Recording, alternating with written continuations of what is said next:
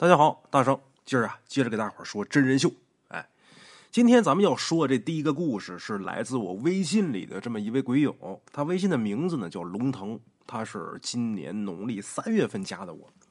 今天呢，他给我投了这么一个故事，我一看，哎，挺好，这题材呀，咱之前呢没怎么涉猎，哎，不错，今天呢给大伙分享分享，什么内容、什么题材的呢？哎，关于神打的，哎，这之前呢咱没怎么说过。哎，在说这个故事之前呢，还得跟大伙唠叨几句。大伙听我这声音也能听得出来，这鼻音又不对了，又感冒了。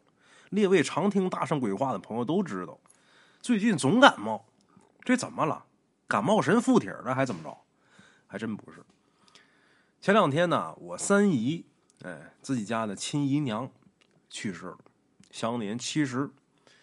怎么去世的呢？得的癌症，小细胞癌，一开始是肺癌，后来变成小细胞癌，这个病到后面就非常的痛苦。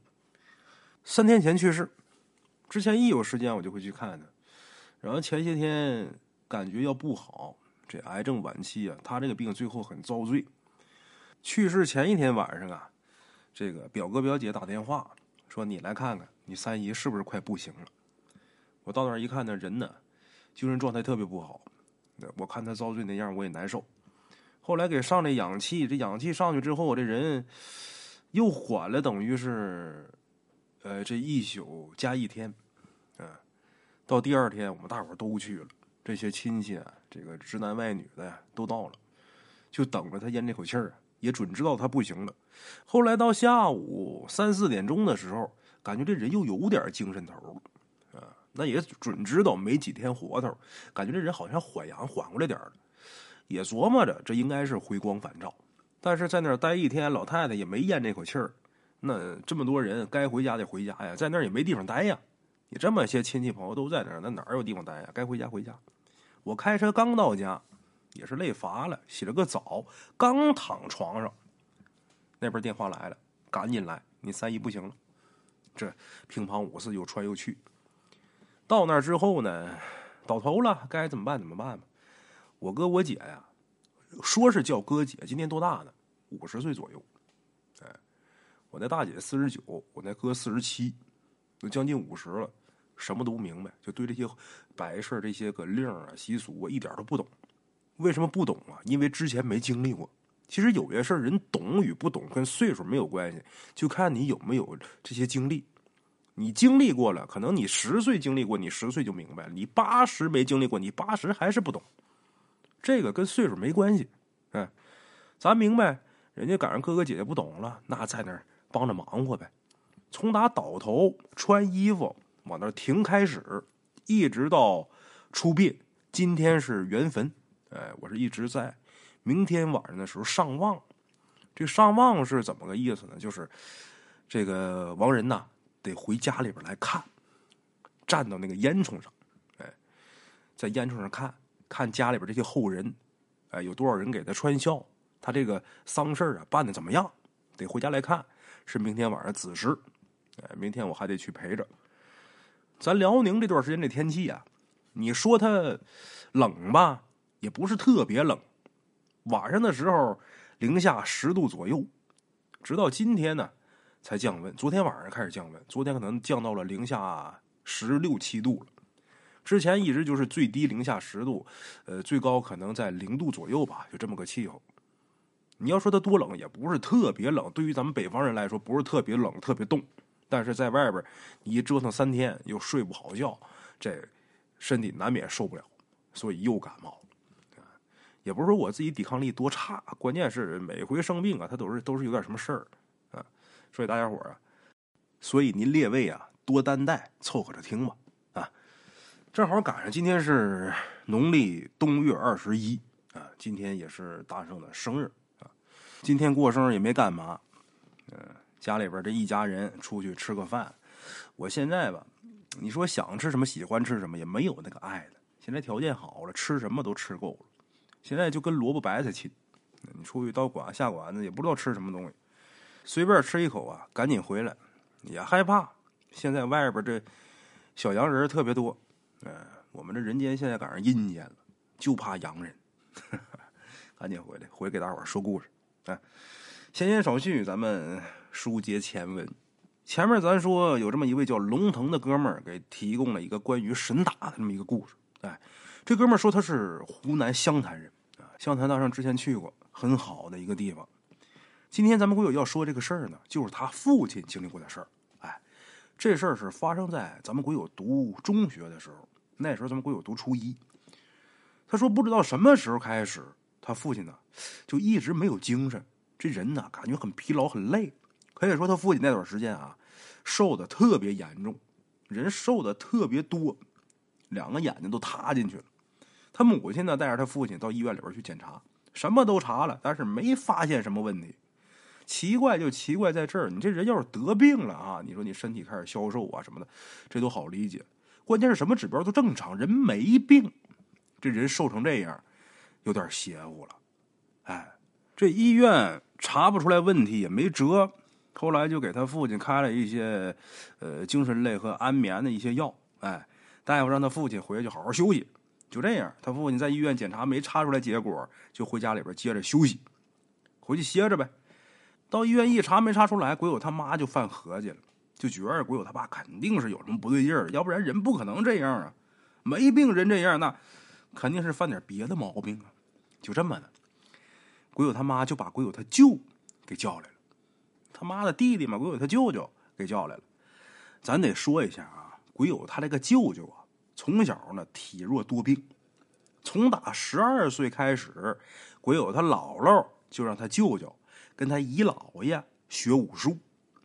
不单是学武术，这学武术呢，说白了也是强身健体。哎，不单学武术，还学一些画符驱邪的法术。哎。正因为他舅舅有这个经历，所以鬼友他妈就把他舅舅给叫来，让自己弟弟来看看自己家爷们这到底是什么情况啊？哎，简言杰说，咱们鬼友他舅舅到了他们家之后啊，一看鬼友他爸的情况，就问鬼友他妈，就说：“姐，我姐夫这情况多长时间了？”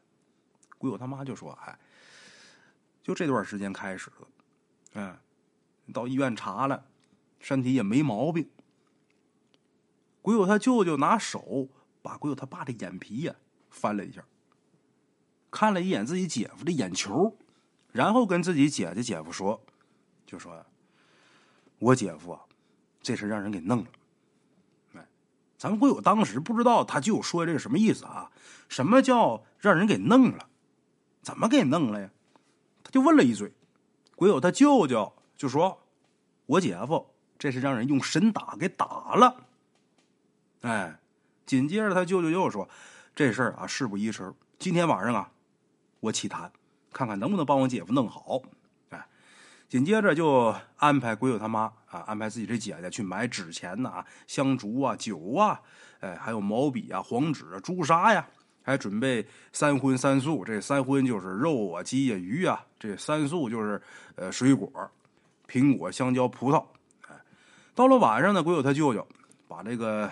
神坛供坛弄好，然后又到外面弄了三块大的麻石头，把这石头弄回来之后啊，放火上烧，把这石头烧的特别热之后，拿铁盆把这石头盛上，之后呢，把醋倒到这个盆里边。你这盆里边，咱说这石头特别热呀，跟这个醋一接触，开始冒这个白气，这叫什么呢？鬼友他舅舅说这叫扫净。哎，这个弄完之后。鬼友他舅舅在供桌上开始画符，一连画了十张，然后把这十张符啊都摆供桌上。之后呢，把蜡点着了，预备那一对蜡点着，随手呢抽了一把香，把这香呢在蜡上点着。之后走出房门，来到外边，在院里插了三根香，香插好之后又点了三片纸钱，然后呢又到大门口又插了三根香，在大门口也点了三片纸钱，哎。到大门口，这三根香不是插地上，插门上了。之后呢，反身回到房间。鬼友说：“记得他舅舅啊，拿着手上剩的那些香，然后又端了一碗水，之后开始对着这水开始念念叨叨。念的是什么呢？咱们鬼友当时不知道。事后他舅舅跟他说，那是请神咒。这咒念多长时间呢？四十来分钟。在这其中又烧了三道符，哎，把这三道符烧完之后，这个符灰就化到这水碗里了。之后把鬼友他爸叫过来，让他爸把这碗水喝了，分三口喝完。这不是烧了三道符吗？他不是写了十道吗？又拿三道符贴到咱们鬼友他父亲睡觉的那床上那旁边那墙上了，又贴三道。之后又拿两道贴到大门上了，大门两侧一边贴一张，这不就八张了？还有一张大的符。贴在堂屋的正中间，最后剩一张，把这符折完之后交给鬼友他父亲，让他父亲随身带着。哎，这十张符用完了，等把这一切都弄好之后，鬼友他舅就问他自己这姐夫啊，说现在怎么样？感觉怎么样？鬼友他爸说比之前好点感觉身上啊有力气了。就这么的，鬼友他舅舅啊，又在他们家坐了一会儿，喝了杯茶，交代了一下后边的事儿，然后骑着摩托车就走了。哎。当时鬼友他们这一家人呢，都以为这事儿啊，就这么就弄好了。没成想那天到了晚上十一点多的时候，鬼友他妈接到鬼友他舅舅的电话了。电话里边，鬼友他舅舅跟鬼友他妈说：“说姐，你赶紧把今天我画的那些符贴墙上的全都撕下来，包括我姐夫身上带着的，赶紧都弄下来之后烧了，快点鬼友他妈一听自己弟弟说话的语气呀不对劲儿，特别着急，赶紧的。把墙上那些符，包括大门口的、正堂的，还有他父亲身上的符，全都撕下来、拿下来，归拢到一起，然后一把火给烧了。等把这些符都烧完之后，鬼友他妈又给他舅舅打电话说：“怎么了？”他舅舅说：“没事姐你也别问了，等我吧。啊，明天我去。”就这么的。简言杰说到第二天，第二天鬼友他舅舅把鬼友他姥也带来了，这娘俩来的。哎，这娘俩第二天上午。到了咱们鬼友他们家，来了之后就跟鬼友他妈就说呀：“给鬼友他爸下神打的这个人，哎，鬼友他舅舅根本就不是对手。昨天他舅舅弄完这些之后啊，回到家里边，刚躺到床上，就觉出来不对劲儿，不舒服，出冷汗，脑袋疼，四肢无力。哎，鬼友他舅舅一想就知道自己肯定是牵牛了。什么叫牵牛了？解释一下，这牵牛是他们行话，什么意思呢？就是。帮别人办事没办成，把自己还扯到里边了，这就叫牵牛。哎，自己能耐不如人家，他舅舅说这事儿啊，我弄不了，除非说我师傅还在世还行。我这个道行啊，跟对手比，我嫩。哎，鬼友他妈一听这个着急了，自己弟弟这能耐不小啊，办不了，着急了，怎么弄啊？说着说着就哭了，说那你也不能说看着你姐夫就这么死了呀，想想办法啊。这时候，鬼友他姥姥说话：“闺女，先别着急，我出去问一下，看看有没有更厉害的人。啊，别着急。那你说你弟弟现在能力不行，你也不能逼着他上啊，别最后咱再赔了夫人又折兵啊。实在不行，咱再想实在不行的办法。现在咱出去先询问询问，还有没有高人了呀？哎，老太太想的周全，还别说，没过几天，鬼友他姥姥啊。”还真打听着一位特别厉害、有道行的师傅，哎，鬼友他姥姥说呀，有这么一位姓许的老先生，这人能耐大。然后呢，这人家住哪儿？呃，地址啊、个人信息啊，鬼友他姥姥都告诉鬼友他妈和他舅舅了。就这么的，鬼友他妈、他舅舅这姐俩就去人家老先生家里边啊，去请人家求人家。哎，来到了老先生家里边之后，说明来意。老先生一看鬼友他父亲这情况，就说：“你这事儿啊，拖的时间有点长了。你这情况至少得有一个月了，而且你这事儿啊，你还找人看了，但是没弄好。”这时候鬼友他舅舅说话了：“确实，惭愧，我帮我姐夫弄了，没弄明白，还牵牛了。”老先生看了一下鬼友他舅舅，就说：“嗨，他这情况啊比较严重，对方的能耐比较大，所以说你牵牛是正常的。”啊。”鬼友他妈这时候着急啊，说：“那先生，那我们家这位还有救吗？还能救吗？”老先生说：“还能救是能救，但是呢，这事儿挺棘手，我得准备准备。”就这样，这老先生就跟鬼友他爸妈交代说：“你们家得备好什么什么东西。”人这老先生给开单哎，要什么呢？犁地的犁头得是铁的，这犁头有说头，那是滑铁，哎。还得预备一只大白公鸡，这公鸡得是白的，不能有杂毛。然后就是三荤三素，哎，香辣纸钱这些东西，哎，都弄好了，准备得当。到了约定那天，徐老爷子到了咱们鬼友他们家。等到下午了，徐老爷子才把这供桌什么呀都准备好。准备好之后，第一件事就是先把朱砂还有酒混到一起，然后还得往里边掺这大白公鸡的这鸡冠血。哎，都调好之后了，开始画符。画的是什么符呢？徐老爷子画好之后啊，跟他们交代了，这是五雷符。然后啊，用石头还有醋扫净，这跟鬼友他舅舅之前做法是一样的。然后焚香燃蜡烧纸，这纸啊烧了十几刀之后呢，把这个犁头啊，就这滑铁犁头放火上烧，等着用。等这犁头烧红了，这个期间，徐老爷子让鬼友他父亲呢把衣服脱了。鬼友他父亲把衣服脱了之后，徐老爷子拿着香在供桌前面端着一碗水开始念咒，然后也跟鬼友他舅舅一样，把这符啊点着之后，也是把这符灰化到这个碗里边。这时候，徐老爷子让咱们鬼友他们家人都过去。等人都过来了，徐老爷子用碗里这水在鬼友他父亲这背上凌空拿手这么画着符，然后又拿一把纸钱把这纸钱点着，在鬼友他父亲这个背上来回扫。等这个纸钱烧完之后，咱们鬼友他们大家伙就看见鬼友他父亲这背上，慢慢的就浮现出了一个淡淡的黑色的五指手掌印徐老爷子说：“这个手印现在这颜色呀还浅，如果说这颜色变得特别深，变得特别黑了，这人就救不了了。现在还有救。之后，徐老爷子让鬼友他舅舅把那烧红的那犁头用夹子。”把它夹出来，那铁的在火里边烧那么长时间，烧红了呀，蘸亮。然后让鬼友他妈又打了一盆滚烫的热水。这时候就见徐老爷子冲这烧红的犁头凌空吃了一道符，凌空对这水盆也吃了一道符。然后老爷子用自己的手就摸那烧红的犁头，这是咱们鬼友亲眼得见，那铁啊烧的通红。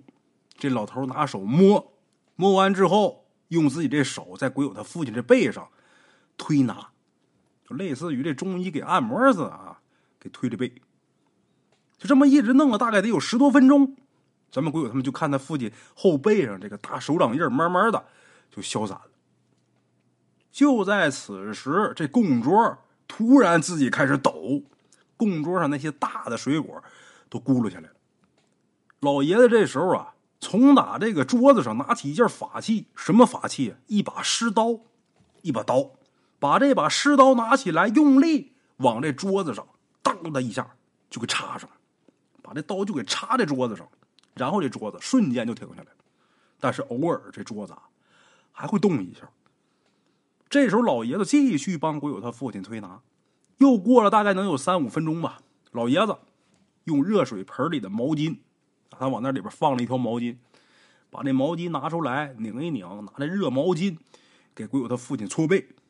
哎，等把这一切都弄完之后，老爷子又把几张符贴在大门口还有卧室墙壁上，又让鬼友他父亲把那碗水喝了。他这个流程跟鬼友他舅舅那流程啊大同小异，但是细节有好多不一样。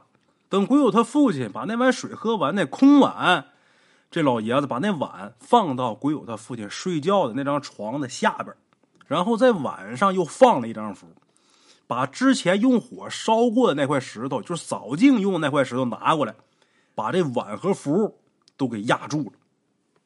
就这么弄完之后，鬼友他父亲立竿见影，当时这人就好了。这人马上觉得精气神啊，这精神头马上就不一样了，也知道饿了啊，也知道难受了。这人好像是行尸走肉之后就恢复元气了似的，什么都明白了，感觉好像这人丢完魂魂又找回来似的。你说前面他弄那些事儿，说白了用科学角度都能解释。他父亲身上那黑手印怎么出来的？这玩意儿也好好弄，有一些魔术师弄的比他厉害多了。拿手去摸那烧红的滑铁，这也好弄。我以前在夜店上班的时候啊，夜店有时候会请一些特技演员。我记得有好多特技演员表演节目的时候，会有一个项目是什么呢？就把烧红的铁链用手去摸。其实啊，他那个手上啊是抹了一层东西的。抹完这东西之后，拿手往那一抹，它会形成一个这个呃蒸汽层。然后之后他手伤不到。这老爷子说白了，拿手去摸这滑铁，也有可能是他的把戏，这都好解释。但是你说他那都是小把戏，是戏法也好，是这个呃物理反应，是化学反应也罢，可奇就奇在人家这套活弄完之后，鬼友他父亲还真就好了。这事儿他奇在这了吗？不是？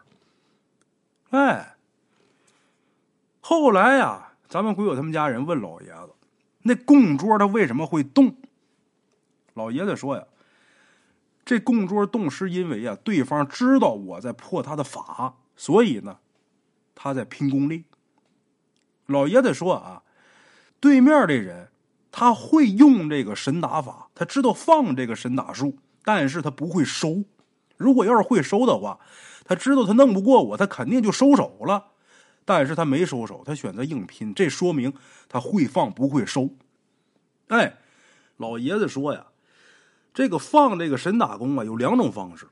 第一种呢，是配这个药粉，把这个药粉呢粘到他想施术的这人身上，或者说让这人呢吸到自己身体里边这是这神打施术的一种，这叫药功。还有一种就是知道你的生辰八字，这叫法功。鬼友他父亲中的就是法功。老爷子还说了，能感觉到施术的那个人应该在怀化一带。还知道施术这人在哪儿，在哪个方位？哎，老爷子说呀，他距离你这么远，对你用药功的这个可能性不大，不太容易实现，所以这应该是法功。咱们鬼友他们家人一听完说对方在怀化那一带，心里边就有数，就知道是谁干的这事儿谁呢？他们家之前呢有个邻居。他们家跟这邻居两家闹矛盾呢，闹得很厉害。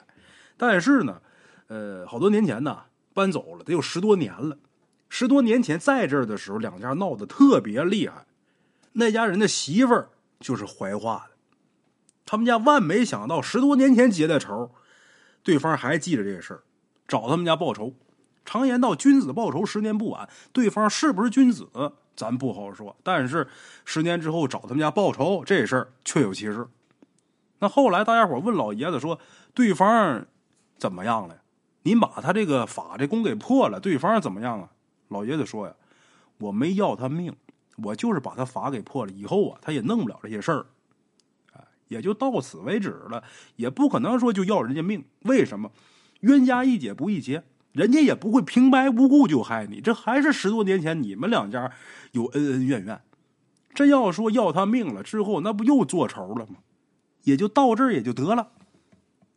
这老爷子不可能说把对方置于死地，因为说十年前的那场恩怨，老爷子并不清楚其中的内幕，也有可能是鬼友他们家有错在先，老爷子没闹清这里边的这些丝丝落落的事儿，所以说也不可能为他们家去背这个业。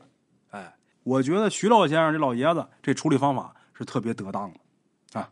好了，这就是咱们今天的第一个故事啊。接下来啊，大圣啊，再给大伙说一个，这也是来自我微信里的一位好朋友，他的微信名字叫“冬日雪暖北冰洋”啊。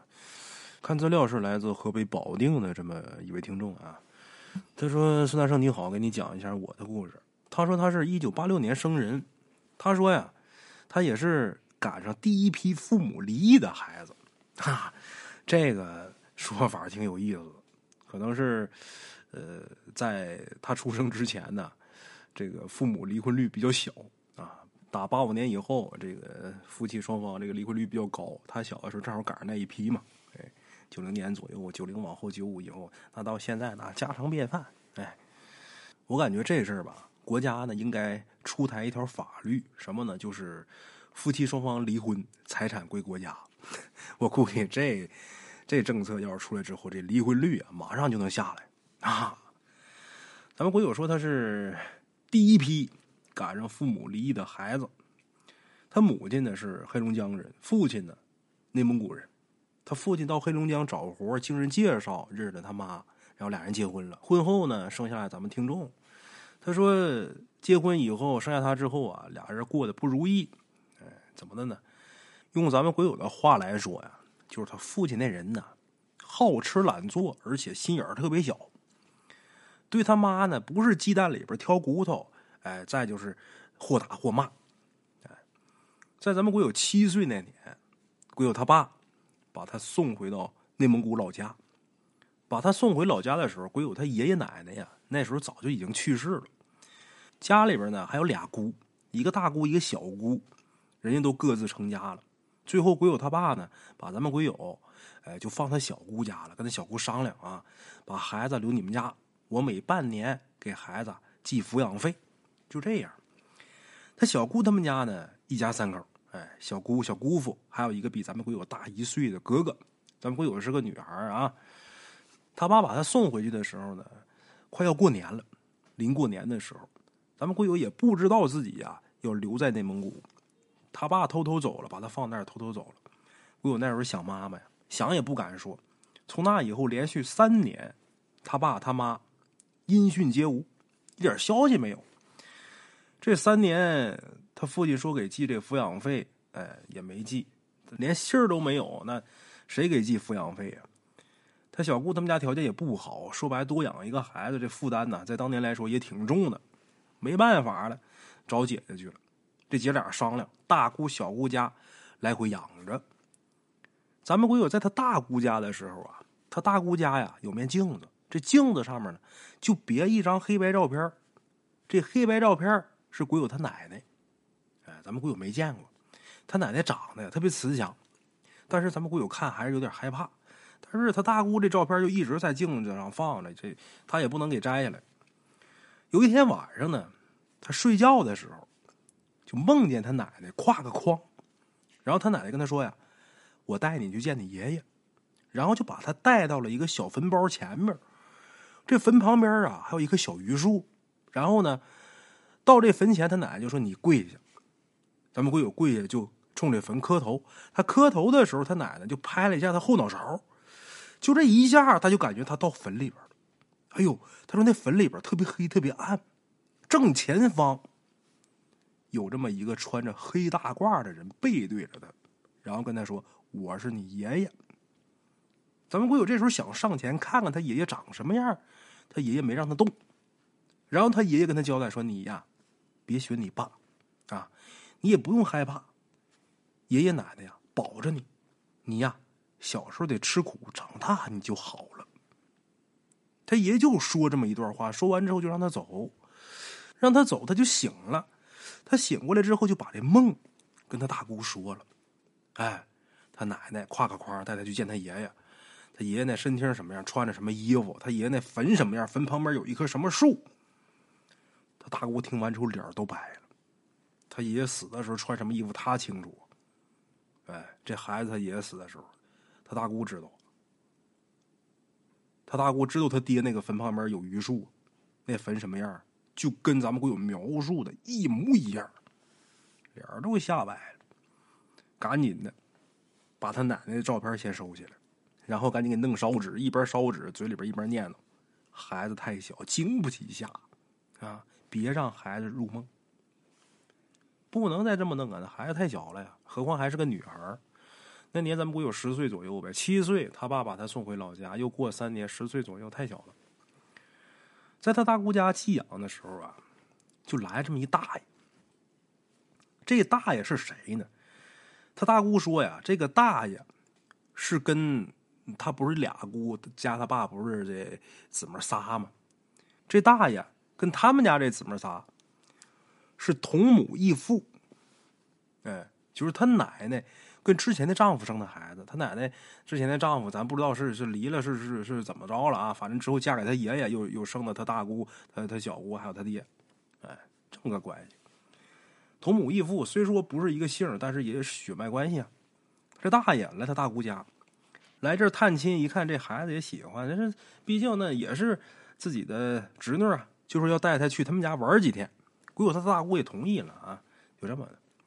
到他这大爷家呢，他这大爷家俩儿子对咱们鬼友啊特别照顾。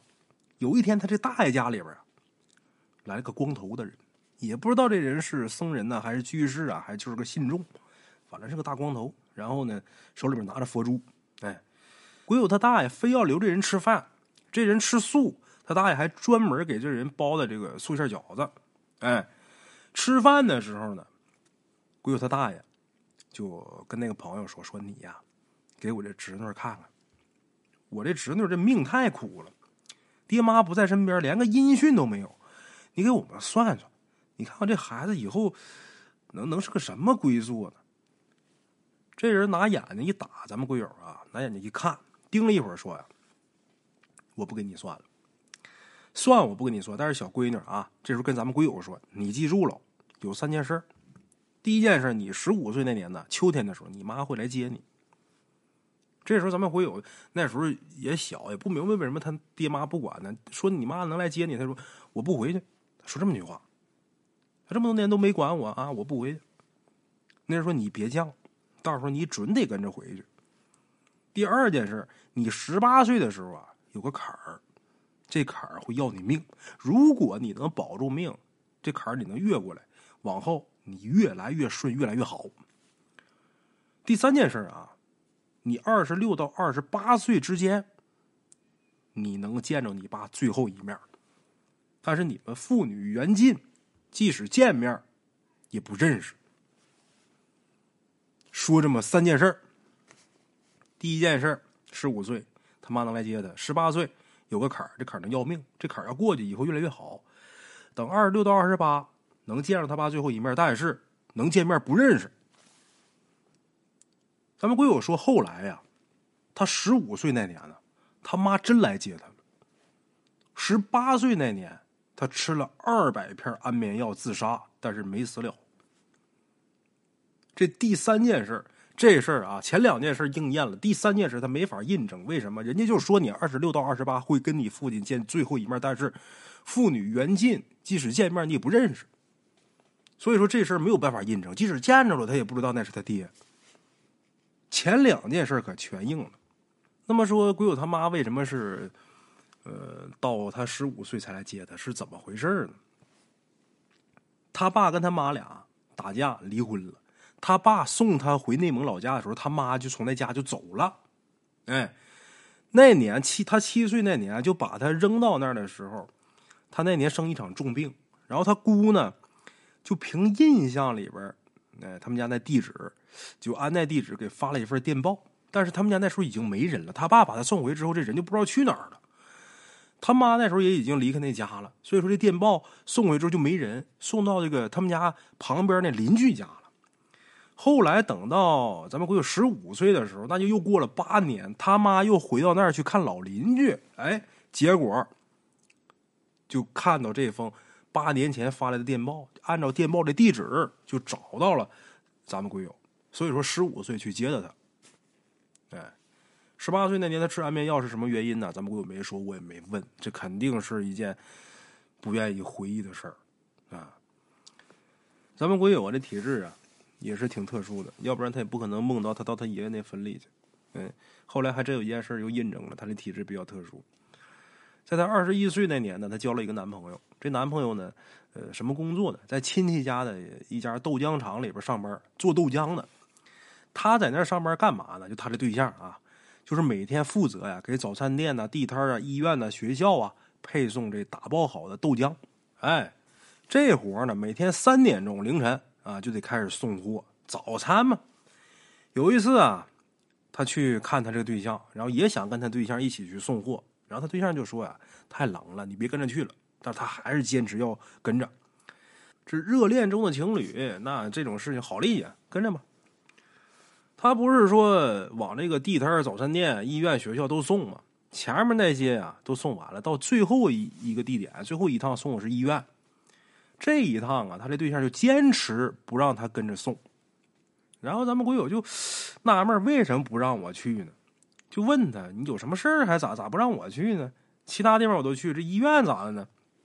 然后他的对象跟他说啊，我为啥不让你上跟我上医院去啊？因为呢，往医院送这个豆浆啊，走的是送货那个门后门，后门旁边就是停尸房，我就害怕呀。碰见有停尸的，有人推这个死倒往这儿来，你再碰上，你再害怕，哎，你就别跟着了。咱们鬼友说：“那你碰见过没有啊？”他对象说：“我倒是没碰见过。”鬼友说：“那就得了呗，没事我跟你去吧。”就这么的？在咱们鬼友的坚持下，跟他对象最后还是到了医院了。等到这后门，好巧不巧的，正好看见往下推一个人。这人穿着红色的衣服，戴着帽子，还穿一双黑色的老爷鞋。这时候他对象就第一时间要捂他眼睛，然后咱们鬼友就说：“还还还捂啥呀？我都看见了。”他还拿手扒拉他对象手，你不用我看，我已已经看见了。他说那是他第一次这么近距离看到这已经去世的人。哎，那天晚上他们俩呀住的宾馆，等第二天早上三点多，他对象就走了，因为得去送货去嘛。然后他就自己在宾馆里边睡觉，在这宾馆里边睡觉啊。就是半睡半醒，迷迷糊糊的，好像就梦到一个男的，谁道是梦还是看见的，叫不准。这男的跟他脸对脸，嘴里边还说话：“你不是没看我吗？我现在让你看看。”然后咱们鬼友就感觉自己浑身动不了，然后这人啊哈哈大笑。之后就这房间里边有个人头啊飞来飞去，最后呢，听见外边有鸡叫声，这脑袋飞到窗户前面就不见了。这时候他也能动了。能动了，赶紧给他对象打电话，跟他对象说这事儿。这事儿真把他吓坏了，直到现在想起来都后怕。这是我微信里这位鬼友冬日雪暖给我提供的这个故事，非常感谢啊！感谢这二位手打辛苦。好了啊，咱们今天呢就说到这儿。这个故事更新频率现在慢，四五天一更新，好多人等不及。我。今年这些事儿啊，嗯，大概该忙的都忙差不多了。明年的时间应该很充裕，然后我会恢复之前的更新频率。